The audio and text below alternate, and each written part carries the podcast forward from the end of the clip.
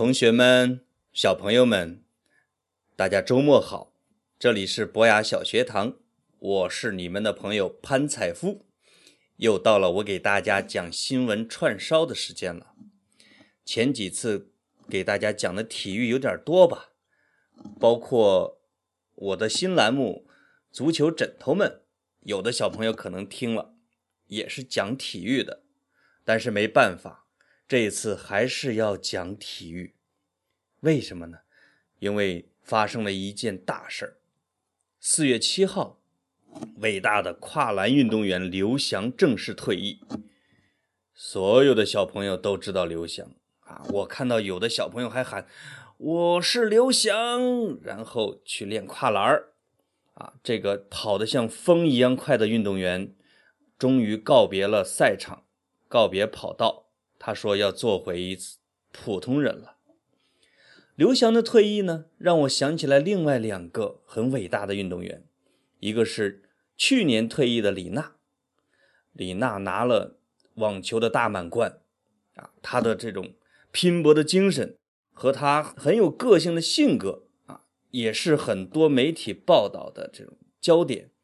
去年李娜宣布退出网球场。啊，并且还怀了宝宝，有了一个幸福的结局。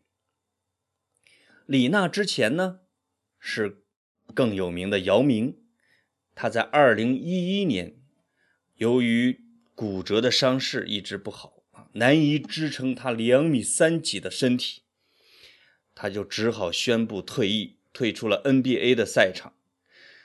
刘翔、李娜和姚明。啊，是近二十年来中国最杰出的运动员，也是在世界上影响最大的运动员，拥有很多的粉丝。这三个运动员都是经过常年的拼搏和战斗，终于有了一次光荣的退役的仪式。尽管像姚明没有拿过世界冠军，像李娜也有一有过一些惨痛的失败。像刘翔啊，在伦敦奥运会和北京奥运会都曾退出了赛场，但是他们是杰出的运动里运动员里面的啊榜样。他们经过了这种血与汗的拼搏啊，有了一次很体面的、很有尊严的退役的仪式。我今天就是想给大家讲，每个人都应该有一次退役的仪式。包括我们自己，也包括很多行业的人。有些运动员呀，一直踢到，包括踢足球运动员踢到四十多岁还没退役。比如在非洲喀麦隆有一个米拉大叔，很多年龄大一点的人都知道，他一直踢到了四十二岁才退役。这在足球运动员里边已经算是很老的了。但是还有一个比他更老的，四十八岁的日本足球运动员三浦知良，记住哦，四十八岁了，他到现在还在踢呢。我小时候就看他踢球，等等到我现在都快退役了，三浦知良他老人家还在赛场上活跃着，他就是不舍得退役。但是这些富有拼搏精神的运动员呢？他终究会有自己的退役的时间，会有一个伟大的退役的时刻，那是他经过半生的拼搏应该得到的荣誉和待遇。这是所有的运动员的结局，或者是叫宿命，或者是叫勋章。但是在非体育领域，比如说在政治家领域，也应该有自己的退役仪式。我们了解二战的小朋友会知道，二战有一个英国的英雄，就是英国首相丘吉尔，还有法国的戴高乐，这都是二战英雄。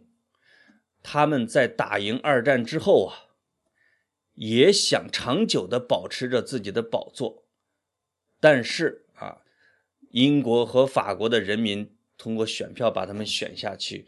他们实际上是表面上看看上去失败了，但实际上是体面的离开了政治舞台，有了一个退休的啊这样的机会，而有一些很恋战、不愿意退休啊、不愿意退役的这些政治家，比如说非洲有个国家叫利比亚，利比亚有一个政变上台的总统叫卡扎菲，他自己当总统当了四十多年，一直到后来被人打死。还有西亚有一个国家叫伊拉克，伊拉克有一个总统叫萨达姆，很多小朋友可能会知道，他当了二十多年，最后被人打死了。他们的例子，还有更多的政治家的例子，会告诉我们：如果你一直在台上待着，你不愿意有一个退役的仪式，你不愿意有尊严的去告别你的舞台。你有可能会连一个像样的退役仪式都捞不到。像运动员们，像政治家们啊，他们的故事告诉我们呢，无论是伟人，无论是杰出的运动员，还是政治家，都应该有自己的一个退役的时间，有退休的时间，有离开大舞台的时间。这样的话呢，你的生命会分成。在舞台上的精彩时刻，以及你退役后的平静人生，这是生命的本来的面目。我们不能一直恋战。就像英国有一句话是讲体育精神的，讲体育运动员的，就是要有尊严的接受失败。这个失败，我认为是广义上的。实际上是有尊严的接受自己生命的句号，或者说自己体育生涯的终点，对自己有清醒的认识。这样的话，你才可以为自己办一个叫退役仪式。我讲了这么些，实际上是说啊，难道所有的人都要退役吗？我一个小学生，我上着上着课，你就让我退役吗？啊，我讲的这两个行业是比较特别的，啊，因为你搞运动是终究要踢不动了，或者要打不动球了；你搞政治是终究要离开舞台的。而我接下来说的这几位老人呢，他们这辈子从来不退役，但是我对他们充满敬意。我看新闻知道啊，有一位叫李文超的老人。他从二零一一年开始，那一年他六十九岁，他开始去清华大学蹭课，他学上什么经济学原理，还上哲学，他一周能上十门课，啊，每学期光记笔记能记二十万字。他的人生可从来都不退役。还有一个比他年龄还大的老人呢。叫赵玲，他是一个七十九岁的退休工人。他也是从二零一一年开始的时候，在交华东交通大学和其他的学生一块上课。他也是被称为年龄最大的蹭课老太太。很多年轻的学生呢，见了他们都叫她奶奶。刚才我说这位老奶奶是七十九，是吧？